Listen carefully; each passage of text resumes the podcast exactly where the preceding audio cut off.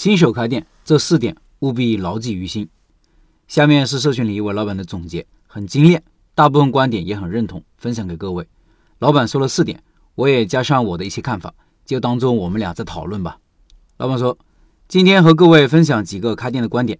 第一，开店离目标顾客越近越好，顾客群体越稳定越好，所以首选写字楼和社区，不建议开在各种商场和商业街，九成的人是玩不转的。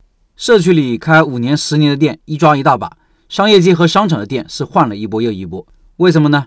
因为一个消费者待的时间最多的地方就是公司和家。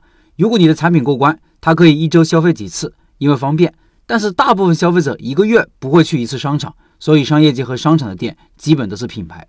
我的看法是，离目标顾客近这句话说的很好。线下一公里，线上三公里是一个店的核心圈，目标顾客一定要多。顾客稳是不是应该考虑呢？要看你的品类和运营模式，因为品类。决定了消费场景和运营模式。一个小区可能养不活一个店，就比如小吃铁板鱿鱼，开在一个小区是养不活的，它就需要大流量才能维持一个店的运转，不需要顾客回头和忠诚。而有些生意就不一样，我就喜欢做稳定顾客的生意。我的三家店有两家是在写字楼区，一家是在社区和大学生店，都是稳定客源。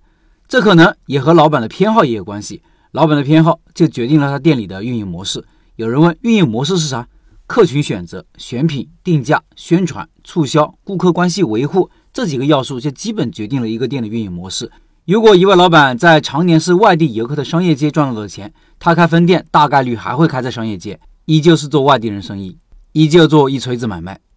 第二，新手开店选的产品越大众越刚需越好。举个早餐店的例子，包子、油条、小笼包、粉，还有一些当地的特色早餐，这些产品都是经过历史和市场的考验，消费人群庞大。只要做的产品没问题，选址不差，盈利问题不大。我的补充是，确实如此。对于新手来说，从大众产品入手，从刚需产品入手会更加容易下手。大众产品不需要你做消费者教育，顾客理解你容易，这里就可以为你节省很多成本。而刚需产品呢，顾客通常来说不会挑品牌，更看重产品和价格，对于小个体相对来说比较友好。但是大众和刚需产品最大的问题就是竞争，竞争太激烈了。这是最大的问题，所以做好这类生意就必须把产品做好，好还不够，还需要超出百分之八十的水平才有机会。光有好产品还不够，还要会运营，运营往往会成为最终的护城河。第三，新手开店前一定要尽快盈利，越快越好。如果新店三个月不能收益平衡，半年内不能盈利，就尽早撤了吧，你玩不转。这一点老板也说的很对，我有三个观点，经常在抖音里被批判。一个是不要选择新小区、新商场、新街道；一个是不要在淡季时开业；一个是开业时要做大力度活动。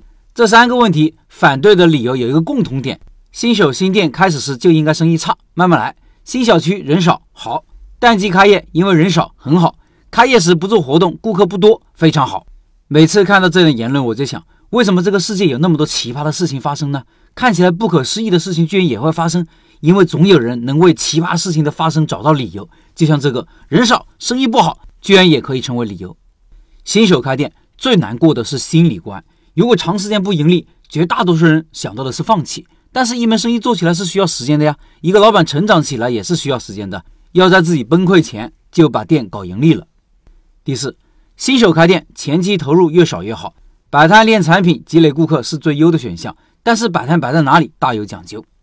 这里我就不补充了，以前说的太多了。新手开店就是要从小做起，因为投入小，压力就小，心态才不会乱，你就有时间自我成长。你成长了，生意自然会跟着你成长。